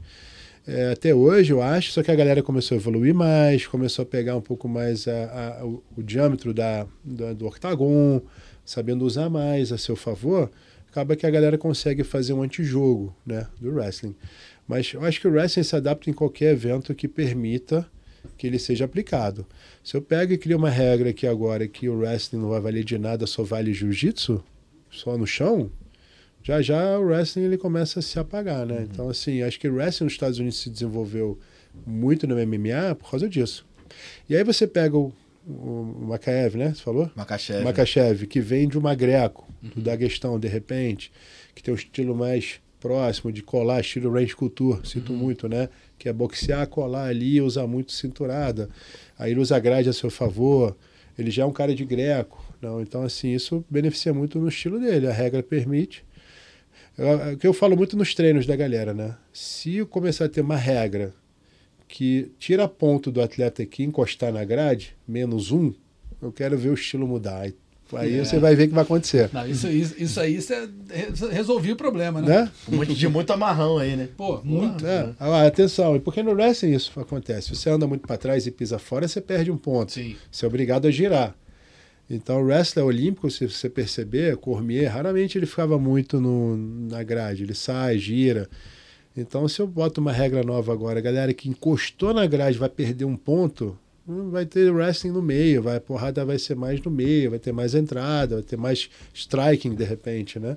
Então isso varia muitas regras. Você acha que esse, esse, essas regras de hoje são chatas, então, para quem usa o wrestling? Você acha que isso deixa o pessoal meio de saco cheio, pô, o cara tá amarrando muito, o cara tá aprendendo muita luta? É, só você ver na época do Pedro Rizzo, quando ele lutava no UFC, com os wrestlers. Eles, eles entravam muito nas pernas, você lembra disso? Uhum. Era um, dois, entrada, né? Um, dois, sprawl, conseguia defender. Isso. Hoje o pessoal roda muito, vai pra grade, trabalha muito esgrima, né?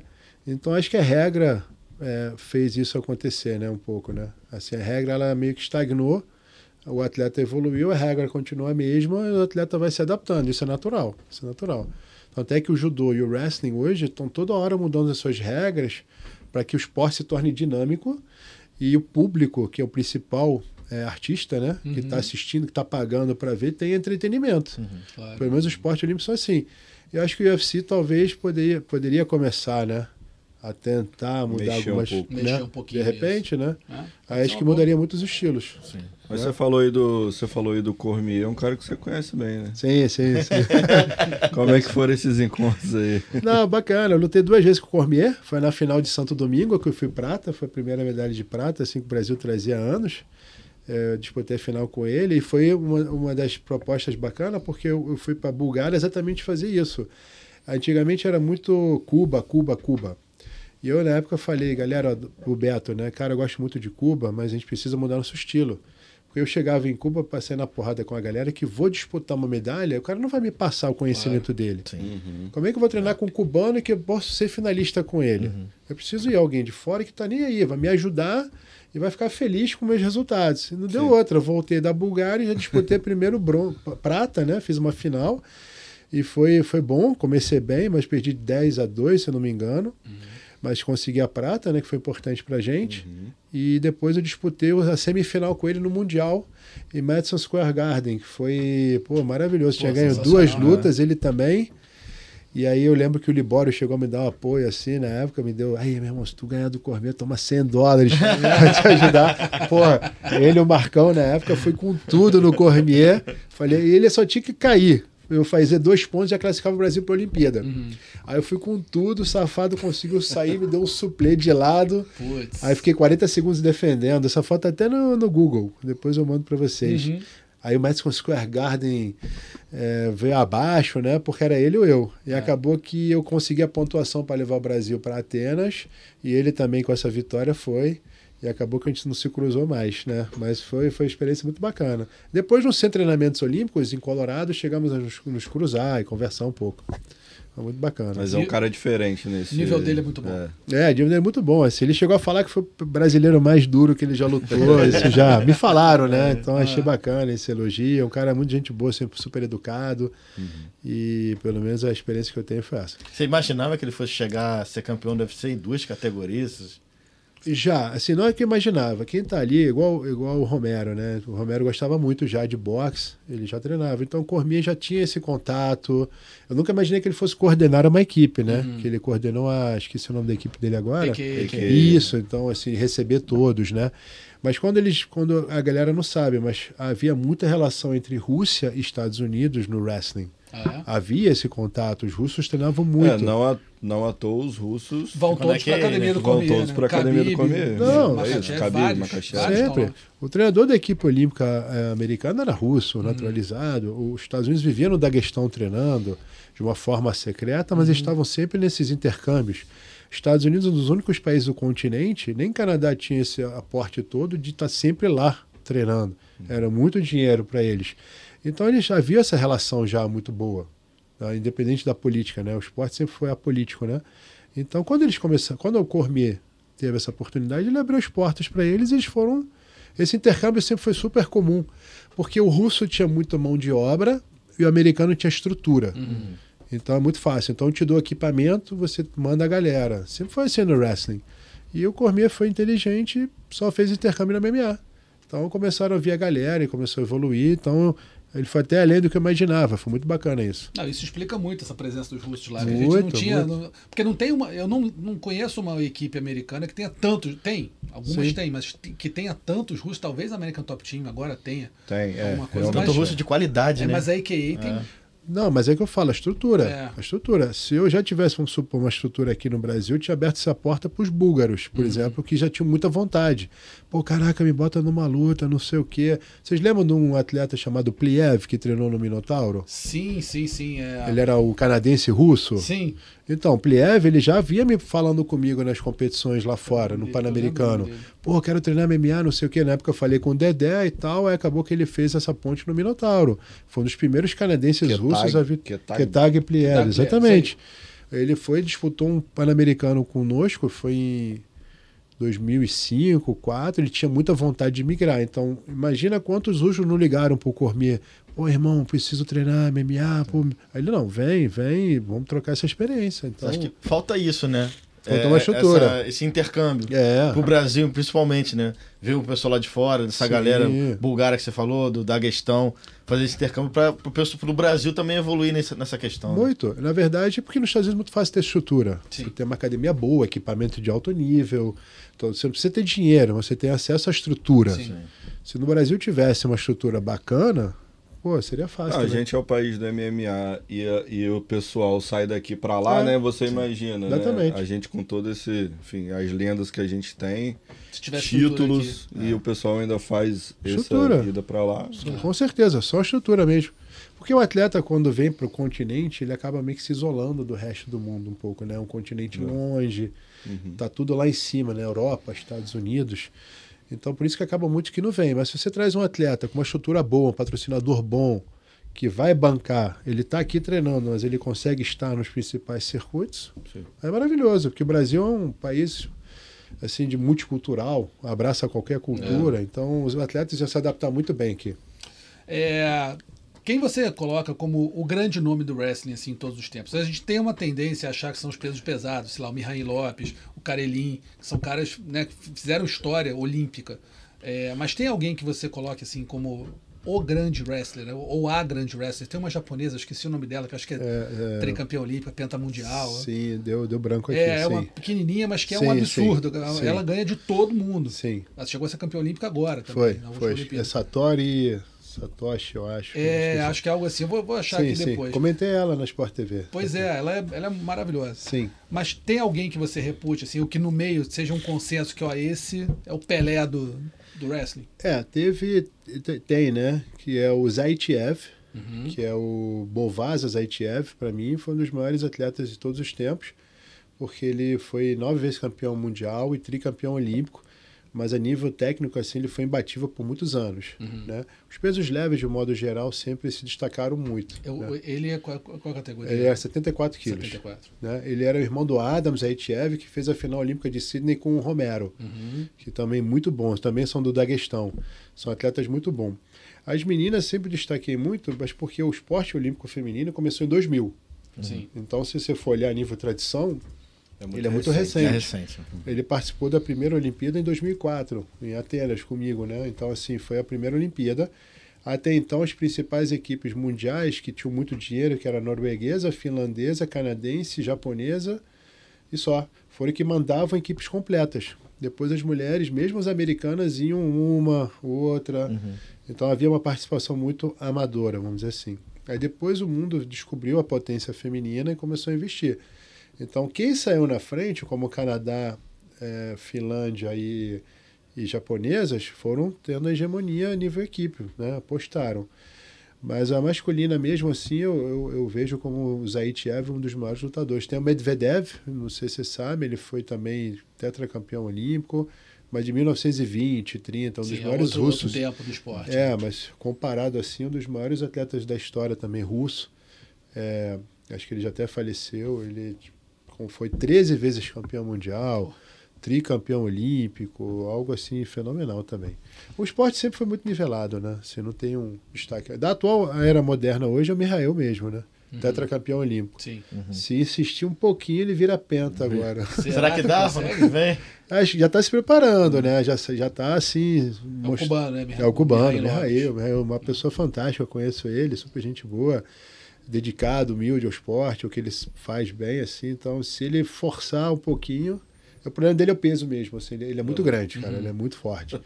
Ele pesa 160 para lutar 130. Caramba, Putz, é, tem que cortar 30 ali, quilos. é. É, então ele conforme. Mas é natural, ele tem 2,10, eu acho. Pô, é. E com a idade Faz passando, kettlebell com né? 50 quilos, Que pô, isso, rindo, é, cara. Vai, ele pega 50.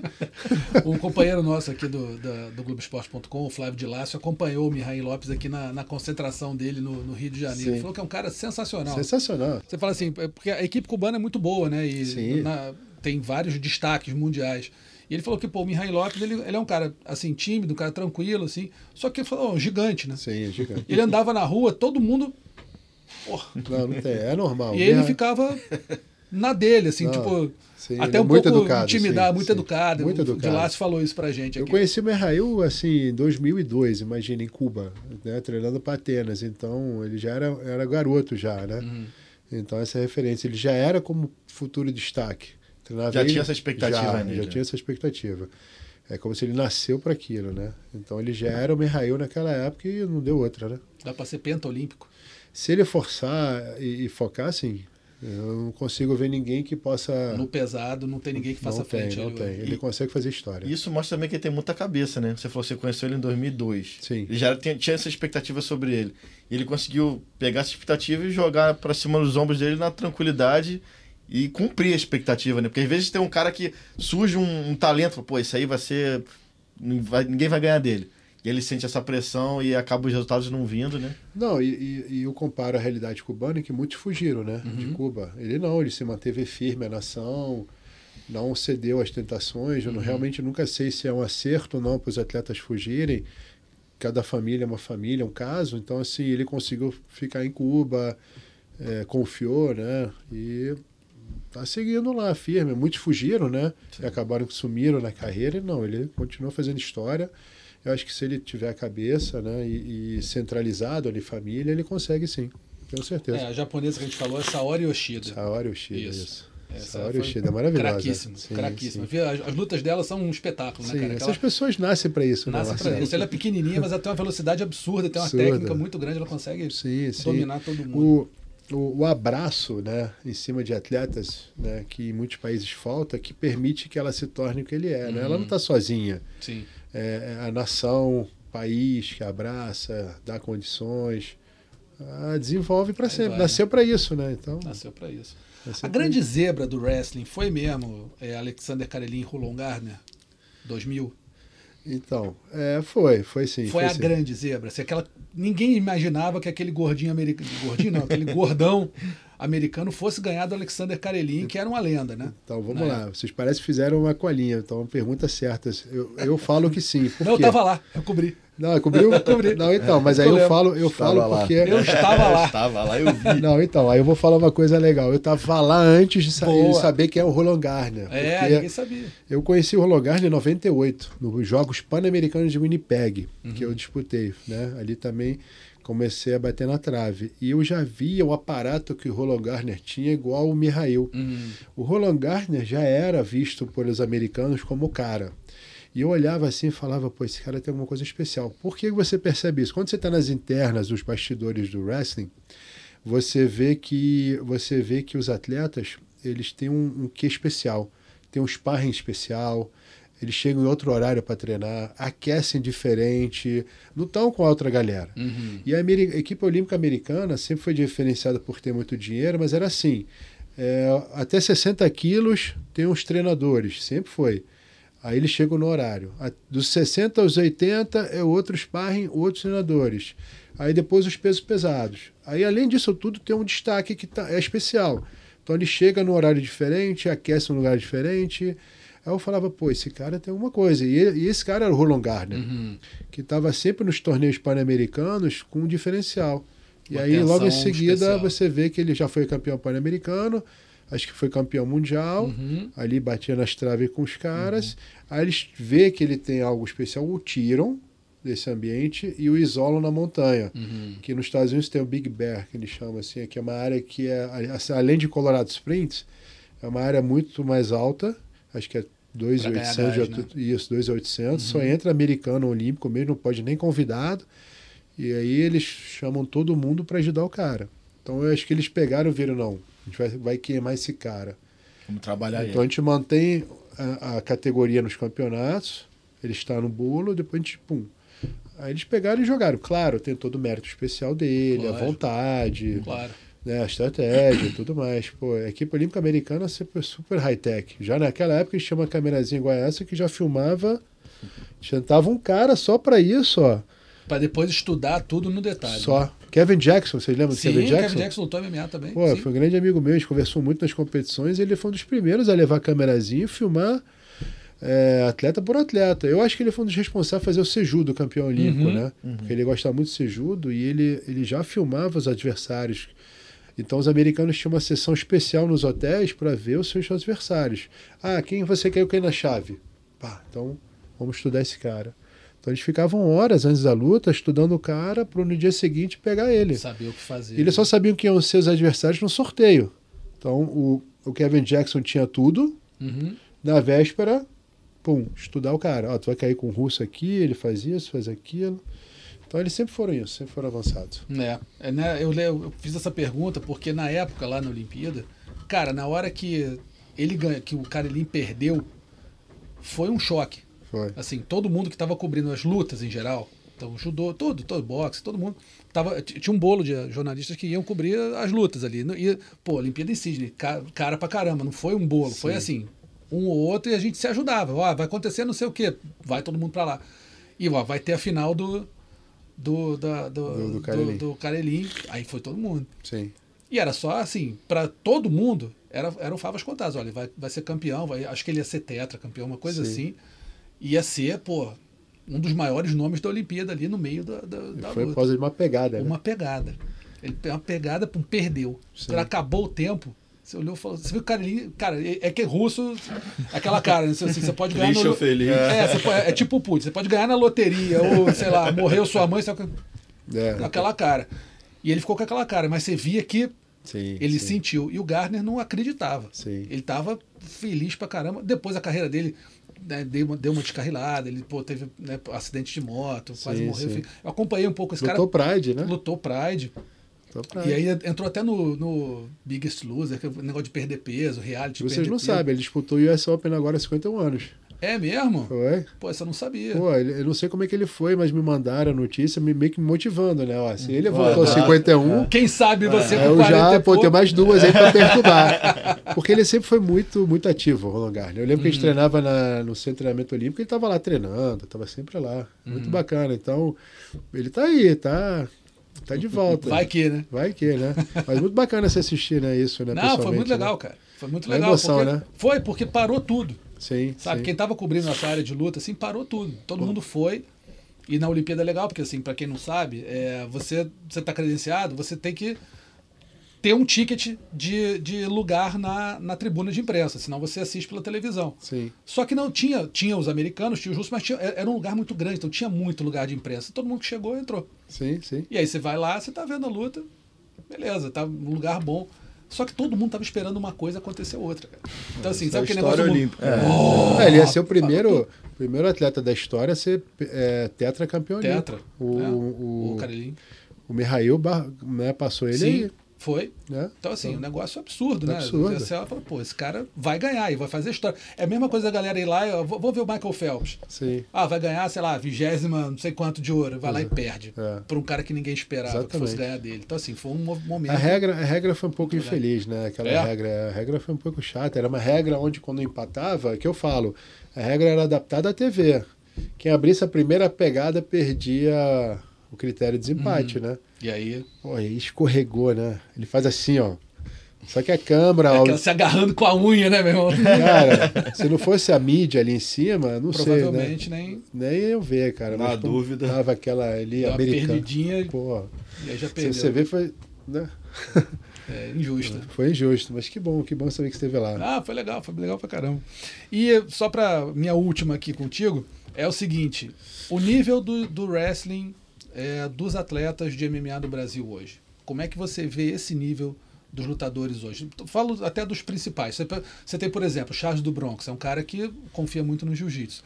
Tem algum atleta que você olhe no Brasil, no MMA, não precisa ser só do UFC, não, pode ser de qualquer outro, outra organização, que tem um nível de wrestling que você olha e fala, oh, esse cara aqui tem um diferencial. Porque muito, muito se fala, né? É, sobre a necessidade de ir, ir em busca uhum. desse conhecimento nos Estados Unidos, seja na Rússia, seja uhum. onde for, né? tem muito debate sobre isso, dos brasileiros olharem para o wrestling de uma outra forma. Né?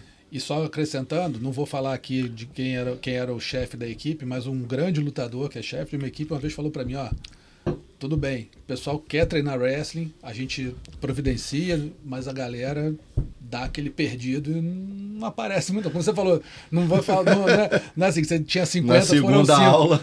Às vezes nem ia. O cara marcava, o professor estava lá, o treinador estava lá, a galera ó, sumiu. É, o, o, o, primeiro assim, né? O wrestler, é, o wrestling faz parte da uhum. preparação, né? Claro. Tem, tem que ter. E se, se você não souber entender a questão cultural, né, da, do wrestling em si, como implantar uma cultura, é, realmente se torna difícil. Uhum. E nossa família custou a entender isso. Uhum. Então, é, é, com todo respeito à arte, que eu, que eu adoro claro. jiu-jitsu, mas você está acostumado a começar um jiu-jitsu deitado ali, na guarda. É. Realmente, de fato, é difícil você adaptar aquele atleta a começar uma luta em pé, onde ele tem que levantar o cara várias vezes. Então, você tem que saber entender os atletas. Dois, a luta de MMA não começa no wrestling, começa uhum. com boxe, com, com, com striking, uhum. depois chega. Então, eu, eu particularmente sempre busquei conquistar os meus atletas de uma forma lúdica, mostrando que eles vão usar o wrestling uma etapa 2, que é de defender primeiro, para não cair por baixo, depois contra-atacando, depois atacando. Então, sabendo implantar essa cultura, não, não haveria debandadas, né? Claro. Partindo desse princípio. Mas, de fato, sim, assim, acho que é, sabendo direcionar um treinamento de wrestling, para atletas que começam com uma escolinha básica, é, sabendo focar apenas é, aquelas posições básicas para MMA, você acaba realmente tendo a atenção do atleta. Uhum. Acaba que muitos atletas de wrestling que não estão é, acostumados a treinar é, o wrestling olímpico acaba achando chato quando alguém passa aquele wrestling olímpico com o intuito de até mostrar o wrestling de uma forma geral. Então, assim, chegando ao, ao, ao número de atletas brasileiros hoje, uhum. né? Então, eu vejo um grande destaque dos atletas de São Paulo, uhum. que quando vão, tipo, Charles Bronx é paulista, né? Sim. Então ele treinou wrestling com, com, com, alguém agora, acho que é um brasileiro iraniano, né? Acho que esse nome dele é, aqui. É. Eles estavam treinando. Amir, né? Amir, não O que acontece? O, por exemplo, São Paulo sempre foi muito à frente do Brasil em iniciativas de wrestling. Por quê? Porque ela tem o wrestling nos Jogos Abertos do Interior. Os Jogos Abertos do Interior, aí vem uma políticas públicas interessantes. Sim. Os Jogos Abertos do Interior sempre botou o wrestling como um dos principais esportes, é, junto com o judô, nos Jogos Abertos. E isso atraía muitos atletas. Primeiro porque dava premiação em dinheiro para os atletas né, de wrestling, de modo geral, para as equipes que ganhavam. Você tinha um salário naquele ano, tinha uma premiação no dia, isso elevava muito o nível do wrestling. E acabava que muitos atletas de jiu-jitsu de São Paulo participavam também do wrestling para participar desse campeonato, ganhar uma grana extra e elevar o nível. Sim. Então acabou que a família Calazans hoje de São Paulo prepara muitos atletas, é, tem grandes campeões disputando. Charles do Bronx veio, é, se não me engano. Ali Reza. Ali, Ali Reza, né? Reza. Se não me engano, o, o, o Leandro Lô já treinou. Hoje o Mica Galvão já treinou, foi vice-campeão brasileiro, Sim. se não me engano. Pô, vocês lembram do Ramon, que treinava o Anderson Silva? Ramon Lemos. Ramon Lemos. Pô, já disputou vários Jogos Abertos do Interior. O próprio Galvão, é, André Galvão já disputou com o meu irmão Adrian. Então, assim, São Paulo sempre teve esse, esse, esse viés de, de fazer o wrestling pelo wrestling, depois trazê-lo para o jiu-jitsu MMA. Então isso acabou, quem é de São Paulo absorveu mais a cultura wrestling, assim, né, na sua carreira. Uhum. Mas hoje, assim, a nível wrestling mesmo, eu vejo, o, o eu particularmente puxando sardinha para o meu lado, tem a galera da Brasília Top Team, que treina muito wrestling há muito tempo. Uhum. A galera que implanta o wrestling sem sem cobrança. Ó, tem uma luta daqui a um mês. Vamos fazer wrestling para aquilo, ela não vai pegar a essência. Agora, as equipes que têm a essência do wrestling dia a dia acabam naturalmente abraçando o wrestling. Tem a equipe do Tatá, que tem hoje o, o Hugo Cunha e o KLB, são atletas que vieram do wrestling. Sim. Né? Eles são do wrestling, foram da seleção de wrestling, treinados, né? Pós minha geração, que escolheram MMA. Então hoje eles têm naturalmente o wrestling com eles, né? A equipe do Davi Ramos, por exemplo, que eu dei aula lá, pô, adoro. São pessoas que, por exemplo, o Davi treina wrestling da Guestão, uhum. me contratou uma época, depois continuou com o wrestling com o Thales Reis, que é da seleção de wrestling. Então são galera que hoje tem o Laerte e o Raoni estão lá. Então, assim, são atletas que estão implantando a essência do wrestling no dia a dia. Quando você implanta a essência do wrestling no dia a dia na equipe, sem nada em troca, naturalmente aquele atleta se torna um bom wrestler para MMA. Uhum. O que, que, você acha do Gelton Manadinho, que é uma das promessas do Brasil?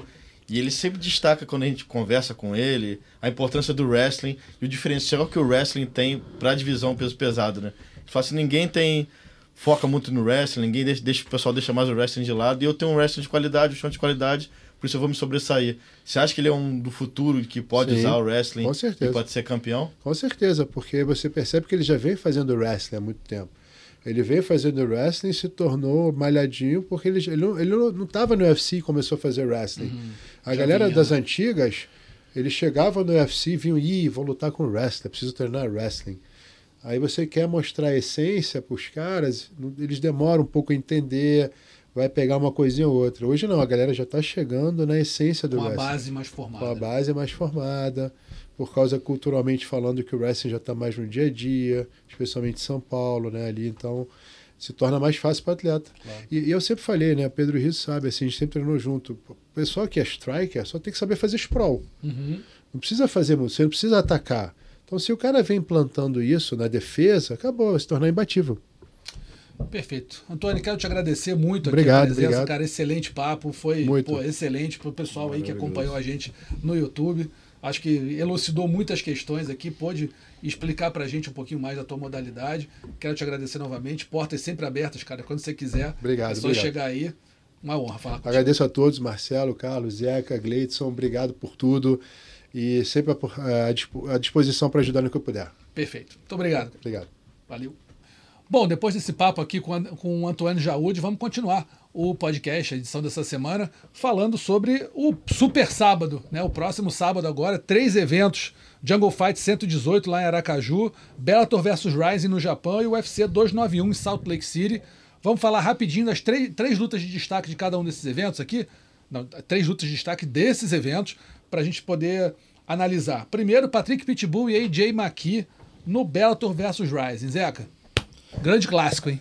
Pô, o, o irmão chamado para resolver esse tira-teima aí, né? É isso. Tá, foi um a um aí, uma vitória do AJ e outra vitória do Patrício. Agora o Patrick vai ter essa missão aí de, de honrar a família. É, acho que o Patrick vai trazer mais punch para a luta. O AJ McKee, ele ganhou duas na decisão aí na, quando ele subiu para a categoria dos Sim. leves, né? É, enfim, mas é um lutador, pô, de, al, de alto nível, nível, né? O cara chuta, chuta, bem, enfim, pode querer botar para baixo o né? Patrick, né? exatamente. Então, acho que vai ser luta dura, luta duríssima pro Patrick, vai ter que estar tá bem, um dia bom, mas se encaixar uma mão do Patrick ali, eu acho que é a lona pro, pro AJ McKee. Na tua opinião, favorito quem? Patrick Pitbull. Carlinhos. É, eu acho que o, o EG eu acho que vai, vai, enfrentar um adversário, né? Ele enfrentou o Patrício, o Patrício tem um poder de nocaute muito alto também, mas o, o Maqui agora vai subir divisão, né? Subir divisão, a tendência é que os adversários sejam mais fortes. Mais duros, né? Mais duros. E o Patrick é um cara que tem uma mão pesada também. Eu acho que o, o Edir Maqui ainda não experimentou nenhum adversário com esse poder de nocaute do Patrick. Então eu acho que isso pode ser o diferencial da luta. Como o Zeca falou, eu acho que o Patrick pode oferecer esse perigo ao Maqui e eu acho que é o caminho que o Patrick tem que seguir mesmo. A gente até conversou com ele aqui, né, no mundo da luta. Ele falou que na última luta dele, quando ele perdeu o cinturão do peso leve, ele não estava bem fisicamente, aquela coisa toda. E que agora para essa luta ele está com 100%, né? Vamos dizer assim. Então acho que a expectativa e a torcida é que o Patrick faça uma boa apresentação e siga no GP do peso leve, né? É a última decisão, né? É o último, sim, acho sim. que é a última luta. O Usman no Marlon já venceu o Ben Anderson. O Chablis nocauteou o Musayev e o Brent Primus venceu também. Então são os É, três então que essa que estão falta pra. definir as semifinais. E lembrando que esse evento é no Japão, né, Rússia e Zeca? Então é uma, toda Saitama. uma atmosfera. Diferente. Saitama diferente. Arena, né? O, o Patrick Samar já lutou muitas vezes lá pelo Rising, né? Então ele gosta daquele clima. Também pode ser um fator aí. O Japão traz muita sorte para os brasileiros. Vamos ver se dessa vez vai seguir a- essa cartilha. Favorito pra você? Patrick também. Patrick? Vamos lá. Vamos ver o que vai acontecer. Vamos lá. Rússia não quis. Não, passou direto. É pra eu falar? Então eu vou falar. Acho. Vamos acho, lá, vamos lá, Rússia. Habla. Habla. Não, eu acho assim, acho que eu concordo que quem sobe para a categoria, teoricamente, tem um adversário um pouco mais duro. Mas eu acho assim, entre o Patrick e o Patrício, eu acho o Patrício o melhor lutador. Sim. E o AJ McKee deu luta dura contra o Patrício quando os dois estavam né, bem e tudo. Então, assim, eu tendo a dar uma- um favoritismo maior ao AJ McKee. Acho que o Patrick tem total condição de vencer, mas é, na- se eu tivesse que botar dinheiro, eu botaria no AJ McKee nessa, nessa disputa aí. Jungle Fight, William Colorado versus Júlio de Almeida. Carlinhos, o que, que você acha? Luta dura. Jungle Fight sempre traz lutas empo- empolgantes, né, É. É, é como a gente brinca Não aqui. pode amarrar. Se, valide, se perder lutando, volta. valide pé de guerra o tempo inteiro, né? Então, é, a tendência sempre a gente vê muitos bons eventos do Jungle. É que seja mais uma grande luta, mais um grande evento. O Jungle tem feito grandes eventos. O último foi aqui no Rio de Janeiro até. Zeca também estava presente lá, viu bem de perto a luta. Então, a expectativa é para uma grande luta. Mais uma guerra, como o Valide pede. E mais um show para os fãs, né? Aracaju, né? Aracaju. Então, a galera de Aracaju pode esperar mais um grande evento. William Colorado ou Júlio de Almeida? Vou de Colorado. Colorado? Vou de Colorado. Zeca, vai como? Cara, são dois ex-campeões aí, É. né, do, do- dos penas brigando aí pra, pra voltar a ser campeão. A minha tendência seria apostar no Colorado, mas é um cara que teve problema lá com, no Contender Series, né? Sim. Acabou perdendo a oportunidade, bateu muito acima do peso, depois voltou, disputou o cinturão no Galo, se eu não me engano, e perdeu. Então, assim, a minha tendência, eu acho que ele é muito mais lutador Sim. do que o Júlio. São dois nocauteadores, os dois têm nove nocautes na carreira. Essa luta aí vai. Vai Não tem ter como. nocaute. Por isso que eu tô falando, não tem como. Não precisa esperar o quinto round, que não vai ter. Mas é, eu acho que o Colorado é mais lutador. Mas não vai ter vida fácil, não. Eu acho que, como o Zeca falou, né, Russo? Desculpa até te interromper. Não. Essa questão do peso é que pode. Complicar, sabe- né? Pode complicar. A gente sabe como é que é. Perde peso, é, desgaste, aquela coisa, aquele trauma. Teve, podia estar no contender, teve problema. Então, isso vamos ver como é que tá a cabeça do lutador. Se ele tá com a cabeça legal, eu acho que a tendência é que ele vença. Mas se ele se abalou com tudo isso e, e vai para essa luta com a cabeça nas coisas que ele perdeu, pelo menos no contender, eu acho que aí pode complicar para ele. É, eu acho que o, o desafio do Colorado é mental mesmo. Assim, luta, todo mundo sabe que ele luta muito bem, é um baita lutador. Vai encarar o Júlio de Almeida, que não fica atrás, é um baita lutador também, mas acho que o Colorado é- é- ele vai ter que lidar com, com o psicológico. Se ele conseguir colocar a cabeça no lugar, bater o peso direito, fez, fez bons treinos, eu acho que ele tem uma- um certo favoritismo nessa luta, por- pelo que tudo, que, tudo que ele já mostrou, e até por ter uma carreira um pouco mais é, é, consolidada aí do que o Júlio. Mas se tiver com a cabeça fora do lugar, se, né, se o corte de peso não for bom, se ele ficar com isso na, da- do que você falou, né, que ele perdeu aí, ou que ele poderia ter ganho que não conseguiu, aí pode complicar um pouco. Vamos ver o que acontece. Eu tenho tendo a dar uma vantagem para o Colorado. E Alex Poitin e Ian Blahovic, Zeca. Isso aí é uma luta que. Rapaz, a gente. Falando assim, em subir de categoria, que a gente tava Falando em falando subir agora de pouco, né? categoria, o é. Carlinhos vai ter que dizer que o Blahovic é o favorito contra o Alex Poitin. Se complicou. Se complicou e a gente não esquece. Mas assim, é, vou começar com você, Zeca. Poitin e Blahovic fazem. é, não acho que vai ser. Acho que vai sair daí o desafiante ao, ao cinturão né, da, da, da categoria. pesado, O vencedor aí vai disputar o cinturão. Poitin, uma trocação insana, mas foi nocauteado. Eu lembro sempre uma coisa que o Renzo Grace falou: que quando um grande campeão é nocauteado, ele nunca mais volta a ser o que era antes. Fiquei com isso na cabeça e quando ele falou isso, acho que foi quando o Anderson foi nocauteado pelo Chris Weidman. E a partir dali, realmente, o Anderson foi um lutador diferente. Não foi menos genial, mas teve. A, a- coisa muda, né? A ca- A própria gente viu cabeça. muitos casos assim, né? Muitos casos assim. Antônio Pérez, enfim, alguns que. Renan Barão. Renan Barão. O cara nunca. O Renzo falou isso, eu guardei. Poitin foi nocauteado pelo Adesanya e foi nocauteado duramente pelo Adesanya. É, o Blahovic está na categoria dele. né? Já foi, foi nocauteado, já perdeu, já ganhou.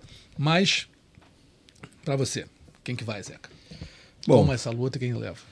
Eu, eu acho que essa luta não tem muito mistério é, tecnicamente. Acho que o Poatan vai tentar manter a luta em pé. Não tem. Por mais que ele treine, por exemplo, com o Glover Teixeira, enfim, que já ganhou do Blachowicz, por exemplo, e talvez seja uma boa arma, né? Ele sabe. Ele tem alguém do lado dele que já esteve no, no octógono com o cara e Tem sabe. caminho das pedras. né? Exatamente, tá? O roteiro pode estar desenhado. Mas é o cara da trocação. É, o mas, cara o, que... mas o Poitin não tem o chão do Globo. Exatamente. Né? Que Por, mais que ele acabou. treine com o Glover, Uhum. por mais que ele tenha caras ali do, da luta agarrada, do chão, não, não é- ele não é esse cara. Uhum. Então, pra mim, ele vai ter que tentar manter a luta em pé. Talvez ele uma- ter uma boa defesa de queda, né, já resolva bastante o lado dele. É, agora o Blachowicz disse que vai testar a trocação dele com o Poitin. Assim, nos primeiros 10 segundos, quem sabe, né? Mas não sugeriria. Vai virar wrestler daqui a pouco, né? Exatamente. Então acho que o cara vai tentar botar pra baixo, finalizar, nocautear embaixo, enfim. Não vejo muito mistério nessa. É, acho que o Blachowicz, pela, pela experiência que tem na categoria, enfim, eu acho que é um cara com mais armas. É, eu acho que ele tem algum favoritismo para essa luta, enfim. Mas o Poitin já, já provou para todo mundo que não dá para não dá para duvidar desse cara. Esse cara ganhou do Adesanya, onde o Adesanya né, nadava de braçada, esse cara foi lá e ganhou. Então, assim, não é, não é surpresa ele ganhar essa luta, mas É pra mim o Blachowicz é um pouco favorito. É, Você acha, Carlinhos, que o, o Blachowicz vai usar a estratégia que ele usou exatamente como a- contra o Adesanya, quer dizer, colar, jogar no chão, pressionar no chão, não deixar o Amassar, Adesanya né? amassar, não ter, não ter espaço, não ter tranquilidade para desenvolver o jogo dele? Sim, pé? eu concordo 100%, Russo. Eu acho que a estratégia dele vai ser essa. Eu acho que se ele for de maluco testar a trocação, é meio que suicídio, né? Lógico, ele pode ter sucesso também. É um cara que Pode. bate muito forte Pode, também. sim. É um cara que nocauteou muita gente, foi campeão do UFC.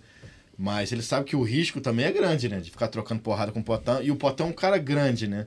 Ele é o meu pesado de natureza. Ele não já. vai sentir, talvez, essa diferença. Essa diferença né, de peso. É, ele é um não. cara já alto. E ele não vai ter o corte peso, que é uma coisa que estava atrapalhando o Poitin nas últimas lutas, né? Aquele corte, de- aquele desgaste no corte de peso.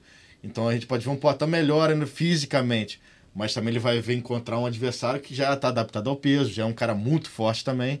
E tem esse jogo de chão que é muito bom. Eu acho que a estratégia do Blachowicz vai ser como o Russo falou.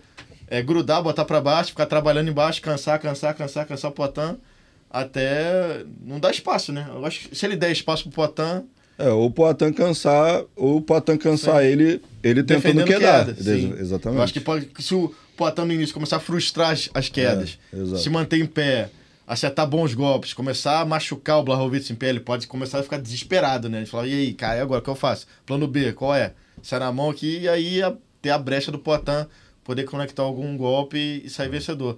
Mas eu concordo com o Zeca pela experiência do Blachowicz, por ter esse lastro na categoria dos meio pesados, ser um cara experiente, já enfrentou grandes nomes da divisão.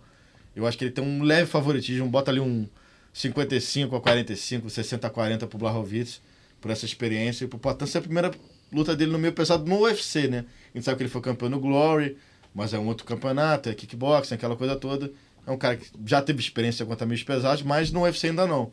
Então a gente, a gente fica nessa dúvida como vai ser ele contra atletas mais pesados, com punches mais pesados também. É, eu, eu olho pro, pro, essa luta, na minha cabeça, a defesa de queda do Blachowicz é todo o diferencial dessa luta, é o fiel da balança. Se ele não conseguir é, derrubar o Poitin, se o Poitin conseguir for, ir bem nessa, nessa defesa de queda, mantendo a luta em pé, na trocação, apesar do Blachowicz ser muito forte e ser um nocauteador, você tem a genialidade do Poitin que o Blachowicz, na minha opinião, não tem. Né? O Poitin tira golpe do nada, ele é muito rápido, aquela esquerda dele parece que não, não, ele não precisa de espaço É para conectar. né? Curta Curtinha. e potente, tá? assim, e entra muito rápido. Né? Então, se o Blachowicz não tiver muito bem na, na, na queda, na, na derrubada, na, de levar o jogo para o chão, eu acho que na, em pé, claro, pode sempre entrar uma mão nesse. Os caras desse tamanho, entrou uma mão, um abraço. Mas isso, bom, acho difícil acontecer de cara. Se o Blachowicz não tiver com, a- com a- o jogo de quedas em dia, eu acho que o Poitin leva uma grande vantagem. Se o Blachowicz conseguir derrubar, a luta muda, o Poitin pode ter sérios problemas ali. E aquela coisa, né, Rússio? Como você falou no- quando você estava apresentando a luta, a questão do nocaute. Como é que vai estar a cabeça do Uhum. Pois é, pois é. Pra essa luta, depois de ter perdido o cinturão para Desane, uma luta esperadíssima, uma rivalidade que já pô, ultrapassou até os limites do octógono ali, né? Que os Uhum. dois se provocam, aquela coisa toda. A gente viu a comemoração do Adesanya com aquilo que estava engasgado nele. Como é que tá a cabeça do Poitin? Ele sabe que é uma nova divisão, é uma, é uma nova carreira ali, uma nova trajetória para ele. Mas é uma coisa que pode ficar na cabeça também, Pode. né, Rússio? Uma coisa que pode ficar machucando ali. É, de, pô, como é que eu vou voltar? Se eu vou conseguir performar? Se eu vou ser nocauteado de novo? É uma coisa que ele tem que ficar ligado. Mas o Poitin tem se mostrado, né, Zé? Com um cara que tem uma É. cabeça muito boa, um cara bem Muito. tranquilo. Mas a gente tem que ver como é que é dentro do octógono. É, e tem o que ver- Glover tá doido pra ganhar uma moto nova também. Vai abrir a concessionária aí. Não, eu acho, eu acho que é isso. Assim, a, a- a cabeça do, do, do Poitin vai ser posta à prova aí, cara. Porque contra o Adesanya ele estava muito confiante e ele acabou é, sofrendo um revés que eu tenho certeza que ele não esperava. Acho que ele estava confiante ali, é, pressionando o Adesanya na grade, só que o Adesanya tava com, teve um jogo, uma, uma leitura de luta muito boa e conseguiu atrapalhar os, os planos dele. E é, Bola- e é a primeira vez, né, né Rússio, que o Poitin vai enfrentar um adversário é, que tem uma luta agarrada muito boa também, Sim. né? Que bota um wrestling legal, que pode botar no chão e trabalhar o chão. Que a gente sempre falou, ah, o Poitin teve um o caminho... Adesanya não é esse cara, né? Não. O Poitin teve um caminho no UFC, não tô dizendo que é faci- foi facilitado, mas ele enfrentou trocadores, né? O Strickland, é, o Adesanya duas vezes, aquela estreia que era um lutador já de um nível não era tão alto, o blindado, que é um outro trocador também. Então agora ele vai, vai ter um teste meio de Perfeito. fogo mesmo. É, né? mas o Blahovic está acima de todos eles, Exato. tirando o Adesanya na trocação, mas de todos os adversários do. Poitin no, no UFC, o Blahovic está acima, tirando o Adesanya, acima de todos. Exato. Né? Questão Um Trazendo um jogo novo, né? É, e uma questão de E chão, sendo maior. chão, Exato. pancada, é uma questão mais completa, vai enfrentar um lutador completo, É, né? é. Exatamente. Pode ser. Vamos ver o que vai acontecer aí. Vai ser um, um baita de um sábado aí. Acon- Aconselho todo mundo a ficar ligado no combate.com para saber aí os detalhes desses combates que estão vindo por aí. Vamos rapidinho para os destaques da semana, nocaute, finalização e vergonha. Lembrando sempre que os nossos candidatos aqui estão lá na, na nota do combate sobre o podcast. Você pode entrar lá, ver os vídeos e concordar ou discordar das nossas avaliações. Começando primeiro com o nocaute da semana. É, três candidatos: Luiz Hernandes, um chute alto em 3 segundos contra o Brian Top no Titan FC 83. Tom Aspinall, cotovelada e direto contra o Martin Tibura no UFC Londres. E Selver Marmit, cruzado de esquerda sobre Nemanja Milakovic em 17 segundos de luta no FNC Armagedon. Começar com Carlinhos. Eu vou no Lucas. Lucas Hernandes, né? Luiz Hernandes. Luiz Hernandes. É aquele chutaço. Pô, eu tava vendo antes de entrar aqui na, no, no podcast. Pô, três segundos, né? Pô, deu nem pro, pro cheiro. Acertou logo um Mais rápido de que canhota. o mais Vidal lá no. Tirambaço. Foi cinco, né? Foi cinco. Tirambaço de canhota ali, o cara caiu morto. É. Não, não dá pra não ser. Eu vou, vou com ele. Zeca. Então, eu fiquei entre- na dúvida entre ele e o Aspinall. É, Eu, acho que não foi muito técnico. Eu né, vou empatar, eu vou empatar. Assim, parecia de videogame a sequência, né? Que você É. Sim. conecta uma, um golpe conecta outro. Bola, triângulo, Aquele É, macete, né? vai. Caraca, entrou uma, entrou outra, rápida, um abraço, enfim. E, e a gente, você estava comentando aqui, né? Essa nova geração aí do peso É, pesado, né? Ele é esse cara, né? Que representa essa nova geração. Um cara muito técnico, muito.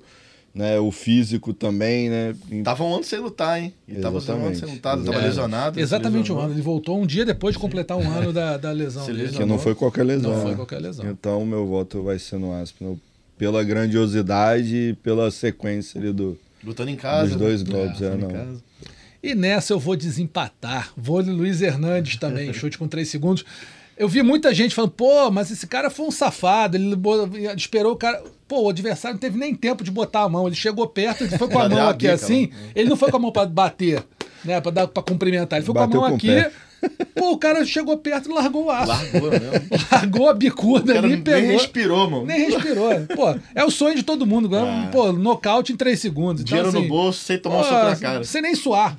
Pô, não tomou um tapa. Nada. Pô, você vai fazer luta de MMA, tá tipo malhadinho, né? Não toma um tapa e nocauteia. Então, assim, na boa, Luiz Hernandes, nocaute da semana.